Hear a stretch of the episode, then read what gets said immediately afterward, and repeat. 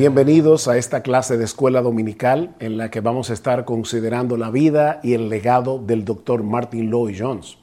Dice en Hebreos capítulo 13, versículo 17, acordaos de vuestros pastores que os hablaron la palabra de Dios, considerad cuál haya sido el resultado de su conducta e imitad su fe. Debemos escuchar a estos siervos predicar, pero también debemos conocer su vida, debemos conocer su conducta para poder imitar su fe. Y eso es precisamente lo que queremos hacer en esta ocasión con la vida del doctor Martin Lloyd Jones. Pero antes vamos a orar y vamos a pedir al Señor su bendición por este tiempo juntos. Padre, nosotros queremos darte muchas gracias por darnos nuevamente la oportunidad de estudiar juntos en esta clase de escuela dominical que desde ya te rogamos que sea de edificación, de estímulo, de aliento para muchos que van a escucharla. Ayúdame, Señor, para poder compartir el material que debemos que queremos compartir en esta tarde. Sé con nosotros, danos de tu gracia, ayúdanos en nuestra debilidad, porque te lo pedimos en Cristo Jesús, nuestro Salvador. Amén y amén. Es prácticamente imposible rastrear con precisión todas las influencias que Dios usa en su providencia para moldear nuestras vidas o nuestros ministerios.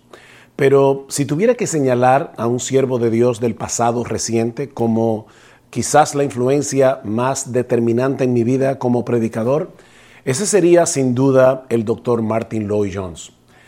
En el año 1983, dos años después de haber iniciado un ministerio pastoral, adquirí los dos tomos del Sermón del Monte, así como el libro de presión espiritual, alrededor de esa misma época. Y unos años más tarde, en 1986, el libro sobre la predicación y los predicadores. A partir de ese momento, Lloyd Jones se fue convirtiendo en una especie de punto de referencia para mí, ah, porque no solo me abría las escrituras, sino que también me abría una ventana a través de la cual yo podía ver mi propia alma y aprender a conocer un poco más las almas de aquellos a quienes yo debía ministrar como pastor. Era como un médico aplicando una cirugía de corazón abierto. Es por eso que, más que una clase de escuela dominical sobre la vida y el legado de Martin Lloyd Jones, este es un intento de recibir, de, de rendir tributo a un hombre por el que siento una profunda admiración y gratitud.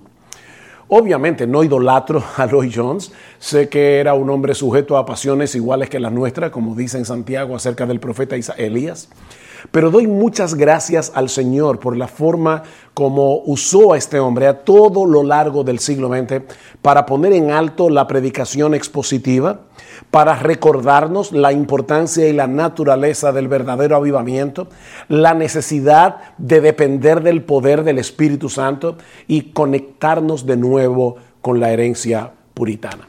Pero comencemos por el principio viendo un poco acerca de la niñez del doctor Lloyd Jones.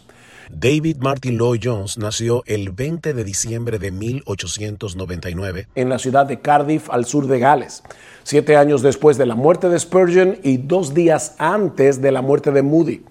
Cuando Martin tenía cinco años de edad, sus padres se mudaron a la pequeña villa de Langayton. Esta villa había sido testigo de grandes avivamientos en el pasado reciente entre los metodistas calvinistas, pero en los días de Lloyd Jones la iglesia había caído en un estado de sopor espiritual. Hablando acerca del pastor de la iglesia a la que ellos asistían como familia, Lloyd Jones llegó a decir una vez que era un hombre moral y legalista. Yo no recuerdo que alguna vez haya predicado el Evangelio, increíble. Y ninguno de nosotros, hablando de su familia, tenía, tenía una idea de lo que era el Evangelio. A principios de 1910, cuando Lloyd Jones tenía 11 años de edad, la casa paterna se incendió durante la noche y tanto él como sus dos hermanos, Harold y Vincent eh, estuvieron a punto de morir en el incendio. En ese incidente, la mayor parte de los bienes familiares se perdieron y Henry Lloyd Jones, eh, el padre de Martin, nunca se pudo recuperar financieramente. Esto impactó a, Lloyd Jones eh, en una forma significativa. Convirtiéndolo eh, en un joven muy serio y determinado a tener éxito en su vida profesional.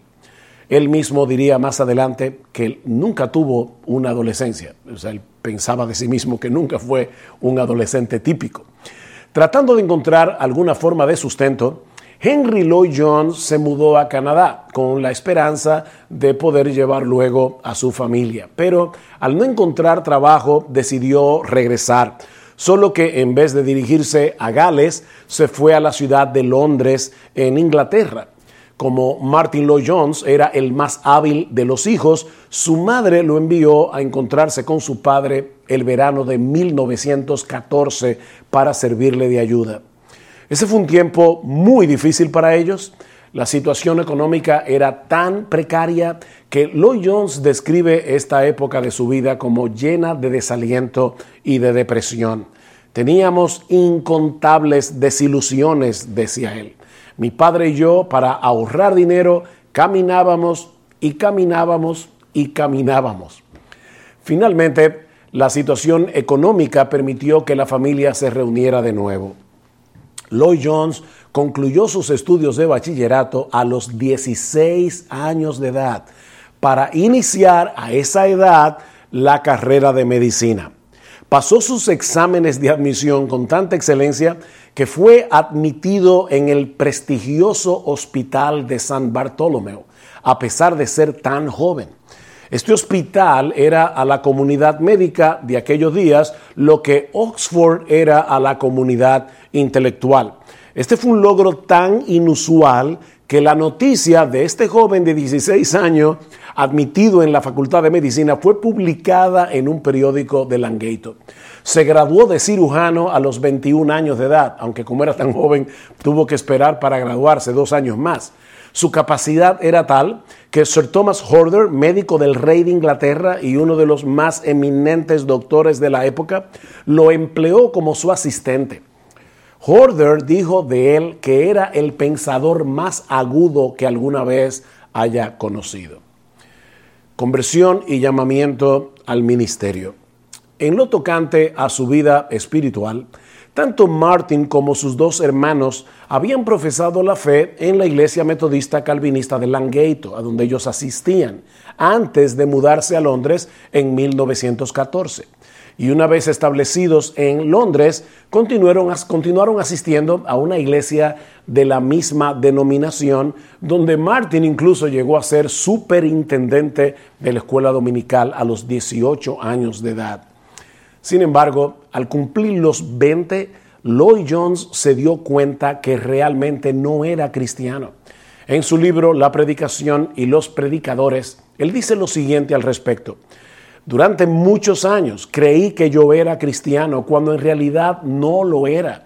Y, recuerden, a pesar de que era miembro de una iglesia a la que asistía regularmente domingo tras domingo. Lo que yo necesitaba, dice Lloyd Jones, era una predicación que me convenciera de pecado y que me hiciera ver mi necesidad y me llevara a un verdadero arrepentimiento, pero nunca había oído hablar de esto. Lamentablemente, se puede decir lo mismo de muchas iglesias en el día de hoy. Todo eso cambió en algún punto entre 1921 y 1923. El Espíritu de Dios trajo tal convicción sobre él de la veracidad del cristianismo que de inmediato se sintió compelido a predicar el Evangelio en 1925, Lloyd Jones fue invitado a hablar en una sociedad literaria y de debates donde dio un discurso titulado La tragedia del Gales moderno y en el cual mostró la sorprendente capacidad de análisis que luego sería tan evidente en su predicación. La prensa lo alabó como uno de los galeses más brillantes de Londres y algunos comenzaron a preguntarse si la práctica de la medicina era el lugar más apropiado para él. Lo que ellos no sabían era que Lloyd Jones ya tenía una lucha con esa misma pregunta. De hecho, eh, fue una decisión tan difícil para él que Lloyd Jones rebajó como 20 libras en, en los últimos 18 meses de su vida. Para ese tiempo, Martin se había involucrado en una iglesia metodista calvinista a la cual asistía Tom Phillips, un oftalmólogo muy famoso cuya hija, Bethan, también estaba a punto de graduarse como médico. desde la primera visita que Lloyd Jones hizo a esta iglesia años atrás, había puesto sus ojos en ella, pero no fue sino hasta ese momento en que se comprometieron. Lloyd Jones tenía la preocupación de que si le decía a Bethan sus planes de dejar la medicina para irse al ministerio pastoral, que ella lo rechazara. Sin embargo, para su sorpresa, cuando le comentó acerca de sus planes, ella no puso ninguna objeción. Unos tres meses antes de su boda, Martin Lloyd Jones había sido invitado a predicar en la iglesia de Bethlehem Forward Mission en Sandfields, en Averabon, al sur de Gales. Y quedaron tan impactados por la claridad, el poder y la lógica de su mensaje que no solo le pidieron que los visitara de nuevo, sino que finalmente le solicitaron que fuera su pastor, invitación que Lloyd Jones aceptó. Esta decisión causó tanta sorpresa que fue comentada en varios periódicos londinenses. Mucha gente no podía entender cómo un profesional con un futuro tan brillante había tomado la decisión de venir a ser el pastor de una iglesia ubicada precisamente en el poblado de Sandfields, con muy poco nivel educativo y con una muy mala reputación moral. Alguien escribió en esa época que Sandfields era el lugar para el jugador, la prostituta y el publicano. Sin embargo, allí se fueron Martin y Bethan luego de su luna de miel a principios de 1927. Lloyd Jones tenía 28 años de edad. Al inicio de su ministerio, algunos ministros ordenados de la iglesia presbiteriana se sentían recelosos por el hecho de que Lloyd Jones no tenía ninguna preparación teológica formal él era médico. Mientras que los médicos locales tampoco estaban muy contentos porque pensaban que él había ido allí a mostrar su superioridad y a arrebatarles a sus pacientes. Pero poco a poco los prejuicios comenzaron a desvanecerse y la iglesia comenzó a crecer hombres y mujeres reconocidos por su impiedad, eran convertidos por el poder del Espíritu de Dios, mientras Lloyd Jones se dedicaba a predicar expositivamente la palabra de Dios, versículo por versículo. Y son muchas las historias que podríamos contar de conversiones extraordinarias, sorprendentes, pero déjenme limitarme eh, únicamente a relatar dos. Había un hombre en, la villa de, San, de, Sanfield, un hombre tan y tan cruel y tan y tan violento que en una ocasión, porque su perro se comió su comida, lo llevó a la cocina y lo decapitó. Ese hombre fue invitado a ir a la iglesia donde Martin Lloyd Jones estaba predicando y con la primera predicación que escuchó del doctor Lloyd Jones, este hombre se arrepintió de sus pecados y se convirtió al Señor. Otro ejemplo impresionante fue de una medium espiritista. Resulta que esta mujer se ganaba la vida como medium eh, eh, en ese, en ese lugar y sin embargo en una ocasión enfermó. Y dice que ella veía a la gente pasar y yendo hacia la iglesia para escuchar a Lloyd Jones. Y ella estaba muy curiosa de qué es lo que estaba pasando allí. Así que un día decidió visitar la iglesia. Esta mujer fue ganada para el Evangelio hasta el final de sus días, fue una creyente fiel. Y ella le decía a Lloyd Jones que la primera vez que ella entró por la puerta de la iglesia y lo escuchó predicar, decía, yo, yo sentí un poder como similar al que yo sentía en las sesiones espiritistas, pero con una gran diferencia. Este era un poder limpio, muy diferente. Y esta mujer fue ganada para el Evangelio de Cristo. Siendo galés de nacimiento, Lloyd Jones conocía muy bien el carácter emotivo de los galeses, algo que muchos predicadores aprovechaban predicando con un estilo muy emocional para lograr supuestas conversiones que generalmente no duraban mucho tiempo. Pero a diferencia de ellos, Lloyd Jones no comenzaba con las emociones de sus oyentes, que son fácilmente manipulables sino más bien con sus cabezas. Él sabía que si quería ver verdaderos frutos de conversión, la mente debía ser alcanzada primero con el Evangelio. Nunca contaba chistes desde el púlpito, ni utilizaba anécdotas personales, sino que basaba sus sermones en, en exponer exclusivamente lo que enseñaban los textos bíblicos que él exponía. Él estaba convencido de que la clase obrera poseía la capacidad de sostener un debate lógico y bíblico.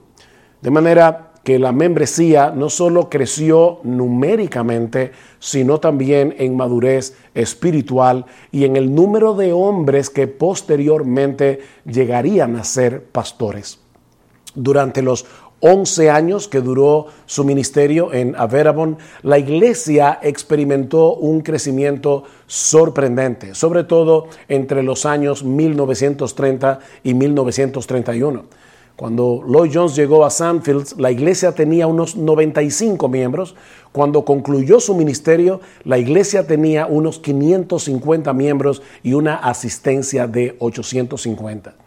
De igual manera, Lloyd Jones era cada vez más solicitado como predicador, no solo en el Reino Unido, sino también en los Estados Unidos y en Canadá. Y muchos comenzaron a ver en él un modelo de predicación. Resulta que atendiendo a una de esas invitaciones en diciembre de 1935, Lloyd Jones predicó en el Albert Hall en Londres y durante su mensaje enfocó los problemas bíblicos que él veía en muchas de las técnicas que se usaban para el evangelismo en aquellos días, las cuales todavía se usan en muchas iglesias en el día de hoy. ¿Pueden muchos de los métodos de evangelismo que se introdujeron hace unos 40 o 50 años realmente justificarse por la palabra de Dios? Preguntaba Lloyd Jones. Cuando leo sobre la obra de los grandes evangelistas en la Biblia, veo que ellos no estaban primeramente preocupados por los resultados. Ellos se ocupaban en proclamar la palabra de verdad. Ellos dejaron el crecimiento al Señor, decía él. Ellos estaban interesados sobre todo en que las personas fueran puestas cara a cara con la propia verdad. Ministerio en Westminster. Resulta que una de las personas que se encontraba presente aquella noche era un anciano de 72 años llamado George Campbell Morgan, pastor de Westminster Chapel en Londres y probablemente el predicador más reconocido en aquellos días. Para ese tiempo, Campbell Morgan estaba buscando un sucesor. Recuerden, tenía ya 72 años. Así que dos días después de escucharlo predicar, Lloyd Jones recibió una invitación para ir a predicar en Westminster el último domingo de ese mismo mes de diciembre de 1935. Esa fue la primera vez que Lloyd Jones predicó en esta iglesia, de la que luego sería su pastor por casi 30 años. Unos meses más tarde, en abril de 1936, también fue invitado a predicar en el Tabernáculo Metropolitano, la iglesia que Charles Spurgeon pastoreó hasta su muerte en 1892. Para esa época, Lloyd Jones había recibido la oferta de ser el rector de un seminario teológico en Gales. Ya era un hombre demasiado reconocido en ese tiempo.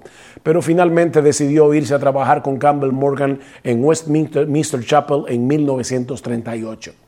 Al principio trabajó conjuntamente con Campbell Morgan, pero cuando estaba a punto de estallar la Segunda Guerra Mundial, Lloyd Jones asumió plenamente el ministerio pastoral de la congregación. Fue un periodo muy difícil para Inglaterra, tanto en sentido económico como emocional, algo que también afectó a los miembros de la iglesia. Pero aún así, continuaron llevando a cabo sus servicios los domingos casi con normalidad, debido a que el edificio de la iglesia, Westminster Chapel, estaba eh, situado muy cerca del Palacio de Buckingham y otros edificios importantes del gobierno de Inglaterra, constantemente estaban en peligro de ser alcanzados por eh, el bombardeo de los alemanes. En 1944, una bomba explotó a unos pocos metros del edificio, cubriendo al predicador y a la congregación de polvillo blanco. De manera que un miembro de la congregación abrió sus ojos después del estampido y cuando vio que todos estaban cubiertos ah, de blanco, él creyó que había llegado al cielo. Cuentan que cuando caían las bombas durante su predicación los domingos, Lloyd Jones se detenía hasta que pasaba el ruido y luego continuaba predicando como si nada hubiera sucedido. Un ministerio más amplio.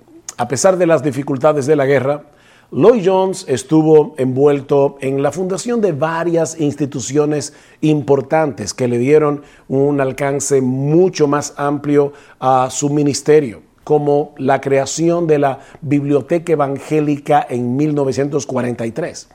Esta biblioteca posee una historia sumamente interesante que, ilustra la manera extraordinaria como, como Dios obra muchas veces para la expansión de su reino en el mundo.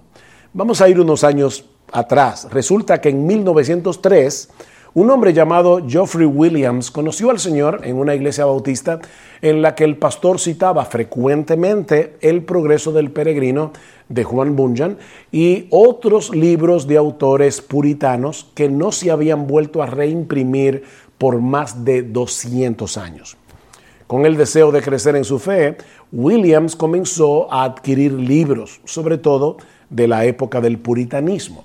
De modo que para 1928 la biblioteca, su biblioteca personal, poseía unos 20.000 ejemplares.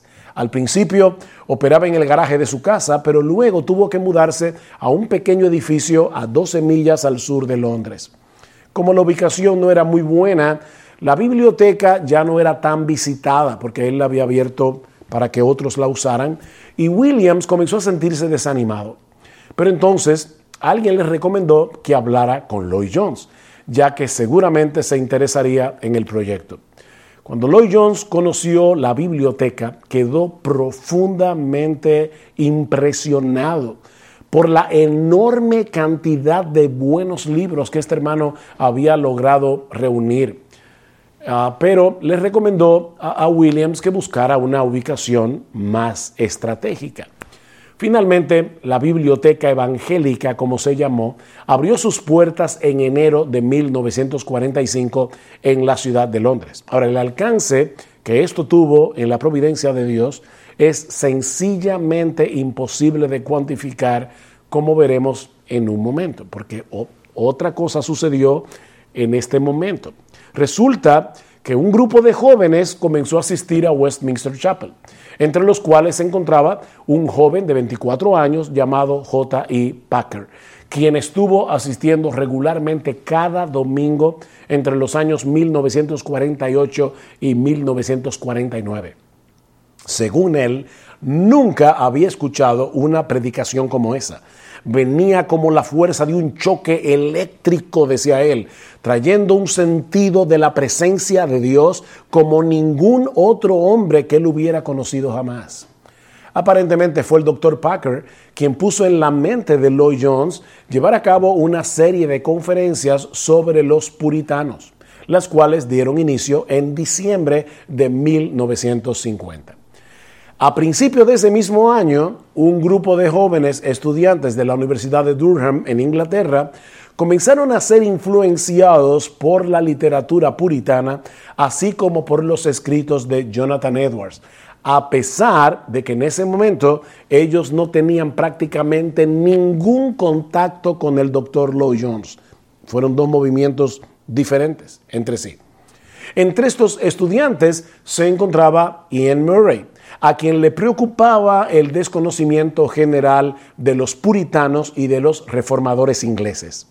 Así que él y un grupito decidieron publicar una pequeña revista a la que llamaron El Estandarte de la Verdad, un título que fue basado en el Salmo 64 que dice, has dejado un estandarte a los que te temen para que sea alzado por causa de la verdad.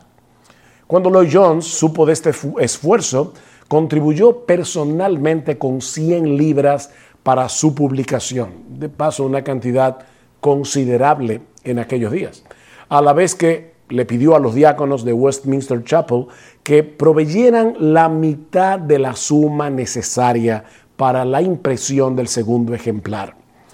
Al mismo tiempo, Lloyd Jones alentó a Ian Murray a escribir un libro en el que demostrara las convicciones calvinistas de los reformadores ingleses. Cuando Lloyd Jones leyó el manuscrito en mayo de 1956, le pidió a Murray que viniera a trabajar a Westminster, Westminster Chapel como su asistente. En este punto de nuestra historia, tenemos que, introducir otro personaje llamado Jack Column, un experto en acústica que se hizo inmensamente rico al diseñar durante la Segunda Guerra Mundial un mofle que reducía el sonido de los aviones. Column llegó a profesar la fe en una iglesia metodista, pero hacía mucho tiempo que se había apartado del Señor. Providencialmente se topó en, en uno de sus viajes con una pareja de creyentes que le hablaron largamente del Evangelio. Así que al llegar a Londres, Colum reasumió sus visitas a la iglesia metodista, pero ya no se sentía a gusto en medio de ellos. En ese estado, alguien le recomendó que visitara Westminster Chapel y allí finalmente fue salvado por la gracia de Dios. Unos meses más tarde, en enero de 1957, Colum y su esposa invitaron a Ian Murray y a su esposa a cenar con ellos. Y en un momento, Colum le preguntó a Murray, ¿por qué toda esa historia y enseñanza de los reformadores ingleses y de los puritanos es tan poco conocida hoy? A lo que Murray le respondió que muchos de esos libros ya no estaban disponibles. Resulta que desde su conversión, Colum había estado orando al Señor para que le permitiera hacer algo útil para su reino en el resto de sus días. Así que él decidió hacer uso de su dinero para financiar la republicación de muchas de esas obras. Aquí un hombre que quiere, quiso poner sus recursos en las manos del Señor. Para ello crearon una fundación que tomó el mismo nombre de la revista que habían comenzado a publicar en 1955, El Estandarte de la Verdad. Y para sorpresa de muchos, sus libros comenzaron a venderse rápidamente. Muchas de las obras, y aquí viene la conexión con la biblioteca evangélica, muchas de las obras que se encontraban en la biblioteca evangélica que mencionamos hace un momento, comenzaron a ser republicadas y a tener un alcance muchísimo mayor. Gracias a eso, nosotros tenemos hoy disponible muchos libros puritanos y de paso, muchos de ellos ya están traducidos al español. Por supuesto, el hambre por ese tipo de literatura no surgió de la nada.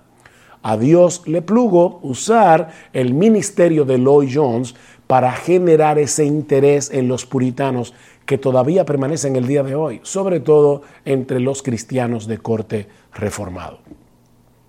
Enfermedad y retiro. El ministerio de Lloyd Jones continuó ejerciendo una influencia cada vez más amplia pero Dios tenía otros planes para él en los próximos años. A principios de 1968, teniendo precisamente 68 años de edad, el doctor, como lo conocía en verdad, el doctor Lloyd Jones, fue admitido en un hospital en Londres por molestias intestinales, pero descubrieron que padecía cáncer de colon. Y aunque la operación fue exitosa, era evidente que el doctor no podía continuar su ministerio como lo había venido haciendo hasta entonces.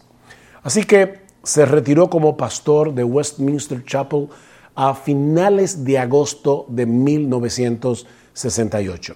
A partir de ese momento, el doctor se dedicó a la edición de muchos de sus sermones que luego fueron publicados comenzó a dar conferencias en diferentes lugares o continuó dando conferencias, pero esta vez con más frecuencia, y también aconsejar a la enorme cantidad de personas, sobre todo de ministros del Evangelio que buscaban su ayuda.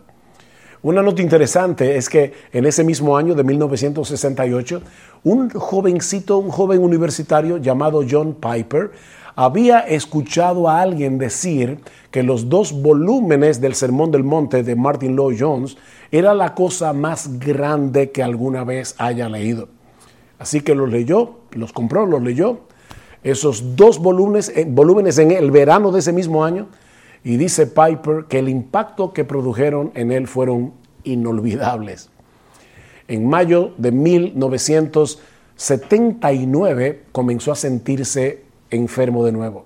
Él pensaba que era una infección viral, pero era en realidad la recurrencia del cáncer.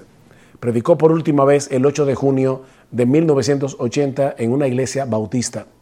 A partir de entonces su salud se fue deteriorando cada vez más hasta que prácticamente ya no podía levantarse.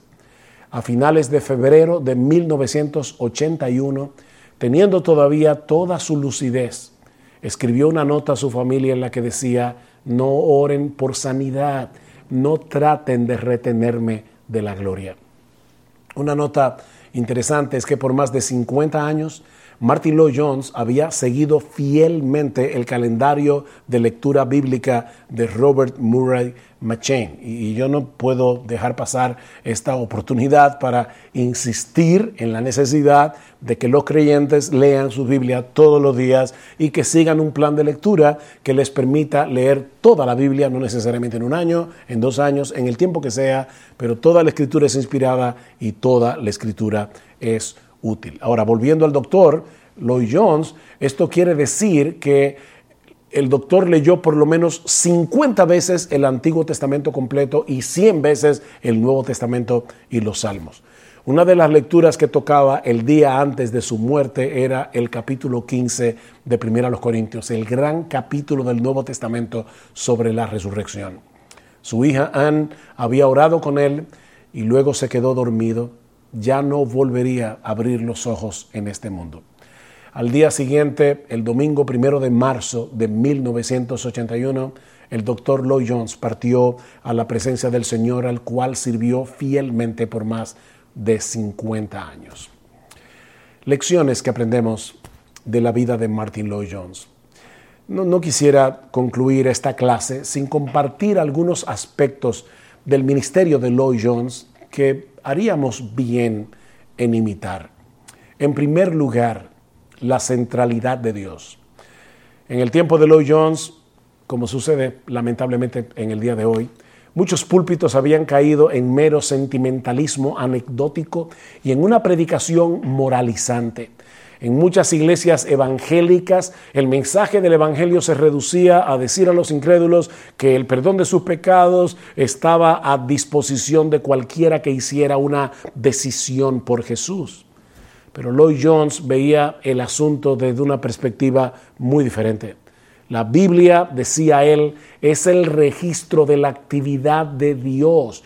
Dios es el actor, Dios es el centro, todo es de Dios, viene de Dios y retorna a Dios. Es Dios quien habla, es Dios quien actúa, es Dios quien interviene, es Dios el que origina y el que planifica todo en todo lugar. Y nos recuerda Romanos 11:36, ¿verdad? Porque de Él y por Él y para Él son todas las cosas, a Él sea la gloria por los siglos. Amén. Una de las cosas por las que debemos orar al Señor es que siga levantando hombres que en sus vidas y en sus ministerios tengan a Dios en el centro.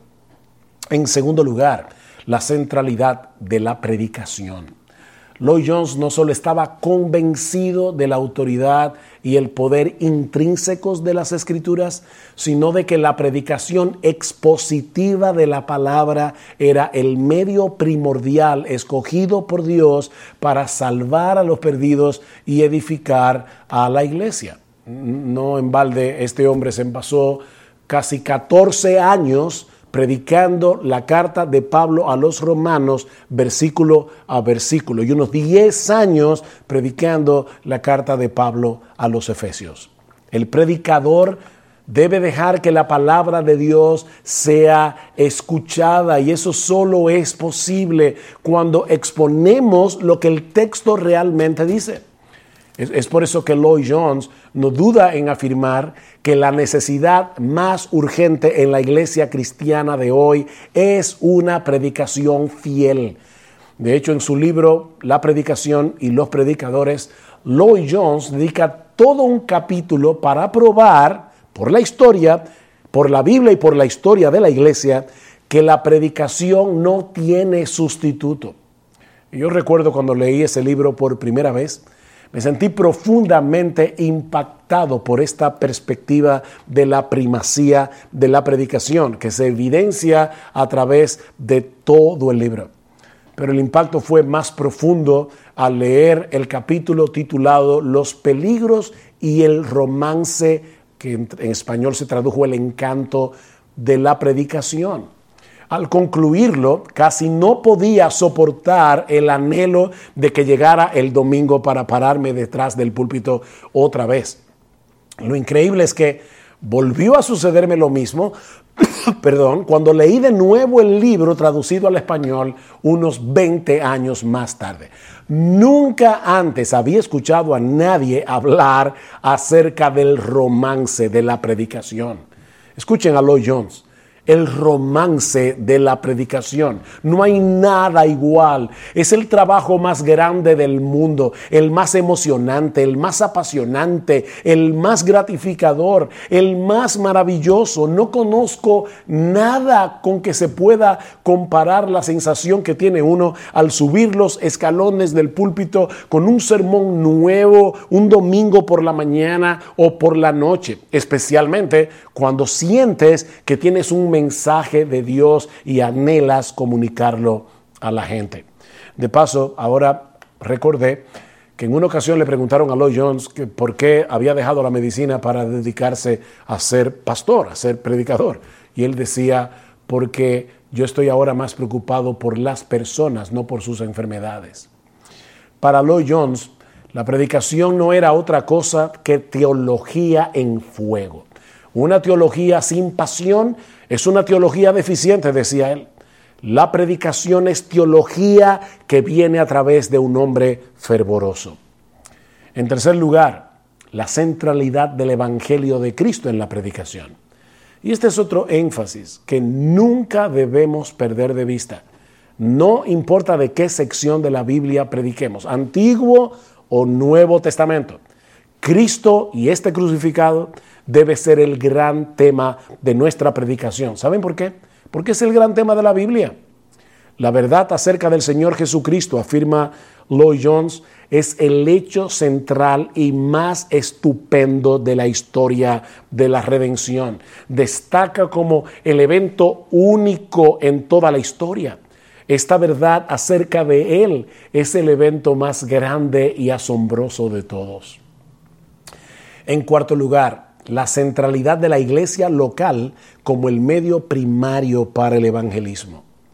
A mediados del siglo XX, cuando muchos suponían que la iglesia local no tenía la misma capacidad de impactar la sociedad como sí podían hacerlo los ministerios para eclesiástico y los grandes eventos evangelísticos, Lloyd Jones insistía en el hecho de que la iglesia era el lugar más idóneo para alcanzar a los perdidos. Es en el contexto de la iglesia congregada donde el incrédulo puede experimentar lo que en ningún otro lugar del mundo, como dice Pablo en 1 Corintios 14, 25, dice que los secretos de su corazón quedarán al descubierto y él se postrará y adorará a Dios declarando que en verdad Dios está entre vosotros en la iglesia. En quinto lugar, Lloyd Jones resaltaba la necesidad de un avivamiento. Él estaba muy preocupado por la aridez espiritual que se podía palpar en la vida de muchos cristianos. De ahí que su clamor por un avivamiento producido por la obra sobrenatural, no manipulada por el hombre, por la obra sobrenatural del Espíritu de Dios, viniera a ser una de las marcas dominantes de su ministerio. Si bien Lloyd Jones criticaba a los carismáticos por su énfasis en la experiencia en desmedro de la doctrina, también criticaba el intelectualismo en el que habían caído muchos en el mundo reformado y que parecía menospreciar el aspecto experimental de la vida cristiana. Para Lloyd Jones, el gran peligro de la iglesia en la actualidad es intentar hacer la obra de Dios sin el poder energizante del Espíritu Santo. Su esposa Bethan dijo de él una vez que si alguien quería saber quién era realmente su esposo, ella lo describiría como un hombre de oración y como un evangelista. En conclusión, lo que hemos visto hoy son apenas, de verdad, algunas pinceladas de la vida y ministerio del doctor Martin Lloyd Jones. En pleno siglo XXI, su legado sigue siendo tan relevante como lo fue para la generación que tuvo el enorme privilegio de escucharle de primera mano. Siendo un vaso de barro, como todos nosotros, el poder del Evangelio fue evidente en la predicación de este hombre, no por sus propias capacidades innatas, sino por la obra del Espíritu en él. Oh, que el Señor nos conceda ver levantarse un ejército de hombres como estos para la gloria de su nombre y para el bien de su iglesia. Vamos a orar una vez más. Padre, nosotros queremos darte muchas gracias por la vida del doctor Martin Lloyd Jones. Fuiste tú que lo salvaste, fuiste tú que decidiste usarlo para la gloria de tu nombre y para el bien de tu pueblo hasta el día de hoy. Oh Señor, pero no queremos quedarnos en, en, tener una historia meramente anecdótica en nuestras mentes de lo que fue la vida y el ministerio de este hombre. Ayúdanos, oh Señor, ayúdanos a serte fieles. Ayúdanos a depender del Espíritu Santo. Oh Señor, envía un verdadero avivamiento espiritual en medio de tu iglesia en nuestra generación. Que nosotros podamos seguir viendo cómo se levantan hombres, hombres aquí en nuestra propia región, en América Latina, que prediquen tu palabra con poder, que prediquen tu palabra fielmente para la salvación de los perdidos y para la edificación de tu iglesia. Y al final de cuentas, oh Señor, solo tú mereces la gloria por lo que tú haces a través de hombres pecadores que te sirven. Somos, somos vasos de barro, tenemos un tesoro en vasos de barro para que la excelencia del poder sea tuya y no nuestra. Alabado sea tu santo y bendito nombre, en el precioso nombre de Cristo. Amén.